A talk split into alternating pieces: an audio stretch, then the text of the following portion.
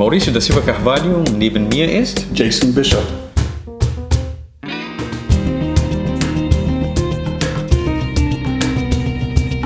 Wir sind zwei Pastoren aus Hamburg. Wir sprechen mit einem wunderschönen Akzent. Genau.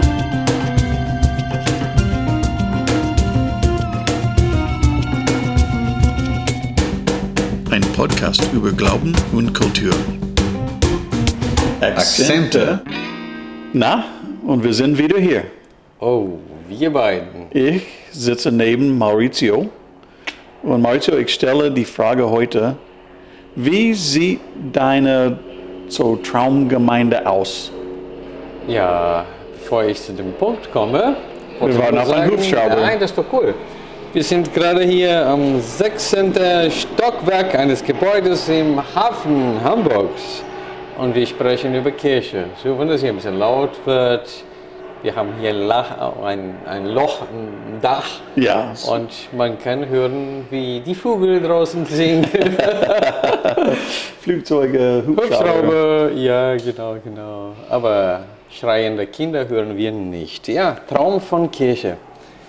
Ja, Jason, ähm, naja, dass Gott der Mittelpunkt ist, dass Jesus ähm, für uns gestorben und auferstanden ist, auf dass wir durch ihn gerettet sind, Vergebung erfahren und dass der Mensch auch im Mittelpunkt steht als Geschöpfen Gottes und als auch Ziel unserer Liebe, so dass die Liebe zu Gott und zu den Menschen als Mittelpunkt stehen.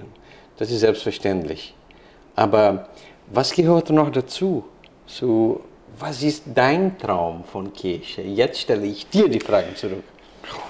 Mensch, deswegen wollte ich starten, dass ich dir die Frage stellen könnte. Nein, Betschi. ja, äh, ja, mir wäre es ganz, ganz wichtig oder cool, sozusagen, wenn jeder versteht, dass er eine Rolle in der Kirche spielt. Dass äh, die, die Kirche ist ein Leib Ja, und ein Leib hat Teile. Und wenn wir als Mitglieder, wenn wir als Teilnehmer so am Evangelium sind, wie genauso du äh, erwähnt hast, äh, Jesus so als Mittelpunkt. Aber dann, wie gehen wir darum, unsere Talente zu benutzen, Ja. unsere Gaben zu benutzen und zu sagen, ich spiele eine wichtige Rolle in diesem Leib. ich spiele eine wichtige Rolle in diesem Leib. Das ist ein toller Satz, denn ähm, ich habe immer wieder, oder ich betone immer wieder, na ja, ob ich hier bin oder nicht, die Kirche geht weiter. So, jeder Mensch ist ersetzbar, ersetzbar. Und jetzt sagst du, dass jeder Mensch spielt eine wesentliche Rolle in einem Leib. Ja, wenn wir ein Leib sind, dann ist jeder Teil ganz, ganz wichtig. Und man kann sich nicht einfach zurückziehen und sagen, ich bin nicht wichtig. Ja, du, du weißt, du, du bist seit langem Pastor und du weißt, es, es gibt dieses ähm, Formular, wo man sagt, 80 80 Prozent der Arbeit Ja, in der Gemeinde wird von 10 Prozent von den Menschen gemacht. ja das stimmt. Und deswegen leidet die Gemeinde, wenn die Teilnehmer, wenn Christen, wenn echten Christen nicht teilnehmen. Dann sind diese Menschen müde und haben Burnout und müssen dann so auch Rollen erfüllen, wo sie nicht dafür begabt sind, nicht geschaffen waren. Und äh, dann sagen diese 10 Prozent, ich bin, ich bin schon fertig. Ja, ja, Wie kommen wir als Gemeinde weiter? Aha. Und die Hände sitzen da und äh, sie drehen die Daumen die ganze Zeit, während die Füße den ganzen Leib von A zu B, von Pontius zu Pilatus trägt. ja, das geht ja nicht. Wenn jeder wichtig ist, wenn wir ein Leib sind, damit ein Leib funktionieren kann, da darf nicht nur 20 Prozent des Leibes die ganze 80 Prozent der Rollen übernehmen, sondern alle müssen dabei sein, weil alle wichtig sind. Wenn du alle sagst, meinst du wirklich alle? Alle Christen ja. Ja. Denk mal, wenn, deine, wenn dein Auge sagt, ich halte mich zurück, Ja. schaffst du alles, was du vorher geschafft hast? Nein. Oder vielleicht, aber mit Verhinderung und mit mehr Einsatz, mit mehr Energie und bist du schneller fertig. Aha.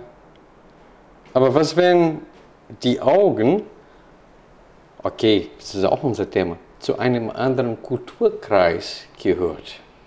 Genau. Und der Körper sagt, na ja, aber solche, sagen wir, norwegischen Blick verstehen wir gar nicht. Wir leiden leider hier in, in Hamburg ähm, wie ein Leib, der so, kann man so fremde Teile integrieren äh, Ja. möchte. Ja. Ähm, aber unsere Hauptkultur ist nicht, wo wir geboren waren. Nein. Unsere Hauptkultur ist, wo wir neu geboren waren. Und ob man aus Norwegen kommt oder Schweden oder Amerika, ist er ein Teil des Leibs Genau. und hat einen Platz. Und das ist das, dürfen wir einen Teil des Leibes als fremde Teile benennen? Eigentlich gar nicht, oder? Es kommt, es kommt davon an. Ähm, Das hängt davon ab. oder hängt davon ab. Ja. Ähm, wir, wir sagen, es soll nicht sein. Alle gehören zum Leib und alle Christen haben eine Rolle. Ja. So in, in der großen Kirche. Genau. So. Sag mal, und wer bringt den Leib zusammen? M meinen wir praktisch oder meinen wir, wer soll das wirklich machen? Naja, komm, wir sind doch fromme Leute. Natürlich würden wir sagen, der Herr Jesus. Genau, genau. Der Heilige Geist bringt alle die Teile Ja, zusammen. genau. Jesus ist der Kopf ja. des Leibs. Und würden wir ihm jetzt widersprechen und sagen, ey Jesus, warte mal, du hast jetzt als unsere Hand oder als der Zeigefinger so jemand, der, naja, sagen wir, in Australien geboren ist. Und Mensch, sein Englisch ist furchtbar. und du bist äh, die Hand. Und du sagst, ja, aber ich bin doch Texaner und ich komme nicht ganz klar mit ihm. Darfst du das sagen? So Jesus da widersprechen. Ich darf das sagen, aber ich soll das nur sagen, wenn ich eine Lösung suche. Ja. Wenn ich sage, ich komme nicht klar, aber ich sollte klarkommen. Und warum dann komme ich nicht klar? Ja, genau. Das Problem liegt wahrscheinlich in mir. Ah, Und äh, ja, hier in, in unserer Kultur leiden wir auch von einem Modell oder unter einem Modell, was aus Amerika gekommen ist. Die meisten Gemeinden sagen, ja, wir haben einen tollen Prediger, wir haben tolle Musik und die Menschen, die auf die Bühne sind, sind die ähm, Diener und wir sind alle Zuschauer. Dann muss ich nicht klarkommen. Ich kann einfach teilnehmen. Die, die Musik gefällt mir. ja. Ah, dann muss Ja. ich nicht klarkommen und kann ich sagen, es ist mir egal, ob er aus Australien oder England oder so aus Texas kommt. Wir müssen uns nicht unterhalten. Nee. Was wäre das für ein ganz komischer Leib, wenn plötzlich nur der Mund und äh, die Hände arbeiten und alle anderen sind Zuschauer? Genau. Das gar nicht. Aber zurück zu dem fremden Körperteile. das ist auch unser Thema hier in unserem Podcast. Ähm, wie findest du das überhaupt? Kann eine Kirche überhaupt funktionieren mit unterschiedlichen Kulturen? Naja, okay, wir denken, wirst du bestimmt sagen, naja, im Himmel wird es so sein. Wieso soll da funktioniert und hier nicht? Genau. Mauricio, glaubst du, dass Gott die Gemeinde baut? Ja, aber durch uns. Durch uns. Ja. Und darf er dann die Menschen hier hinschicken, die er braucht, seine Gemeinde zu bauen? Ja, das ist doch Gott, oder? Ja, ja natürlich. Und, und das ist mein Punkt. ja, das ist. Denn wenn wir sagen, von verschiedenen Kulturen geht es nicht, sagen wir zu Gott, der Architekt, Genau, der die ganze Kulturen geschaffen hat. genau, du darfst nicht deine Gemeinde so bauen. Ja, Wer sind wir, das zu sagen? ja. Wer sind wir zu sagen, naja, mit seiner Art, mit seiner Sprache, mit seiner Kultur komme ich nicht klar. Das heißt, in einer Kirchengemeinde muss, oder in einer Traumgemeinde, muss jede Kultur seinen Platz haben. Jeder Mensch hat seine Berechtigung. Jeder Mensch ist wichtig, egal woher er kommt. Das ist richtig. Das ist richtig. Weißt du, was ich jetzt gerade denke? Ähm, die Geistesgaben sind in der Bibel. Wir kennen ganz viele charismatische Gemeinden, die einfach diesen Punkt äh, sehr betonen. Mhm. Und dieser Punkt ist wirklich sehr wichtig. So Geistesgaben, das gibt es. Der Heilige Geist lebt in uns und so weiter. So, und ich, ich rechne auch damit, aber ähm, da hören wir da von Leuten, die in fremde Sprache sprechen. Und wir hören auch von Leuten, die die Gaben haben, das zu übersetzen. Aber da habe ich gedacht, weißt du was, wenn mehrere Kulturen in einer Gemeinde sind, wenn die Menschen sowieso unterschiedliche Sprache sprechen, dann sind die Geistesgaben auch da, oder? Ja. Stell dir vor, kommt jemand aus Afrika, irgendein Land von Afrika, sagen wir Zimbabwe.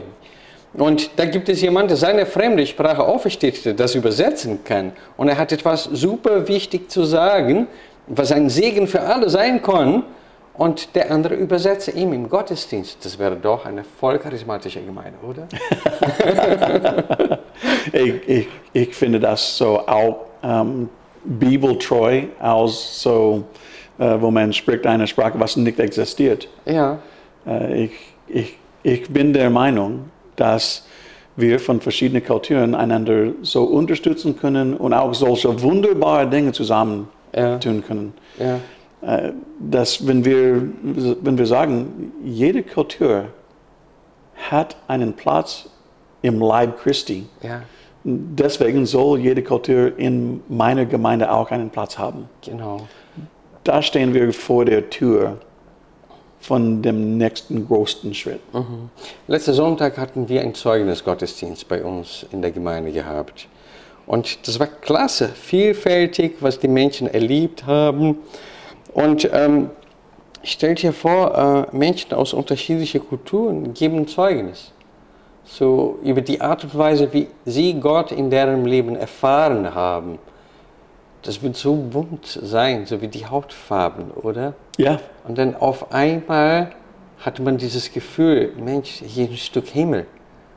Und ähm, da denke ich in Apostelgeschichte, als der Heilige Geist über, ähm, nach der Predigt des Petrus kam und die Menschen fingen an, eine andere Sprache zu sprechen und so weiter. Und die anderen Leute dachten, Mensch, was ist denn das hier?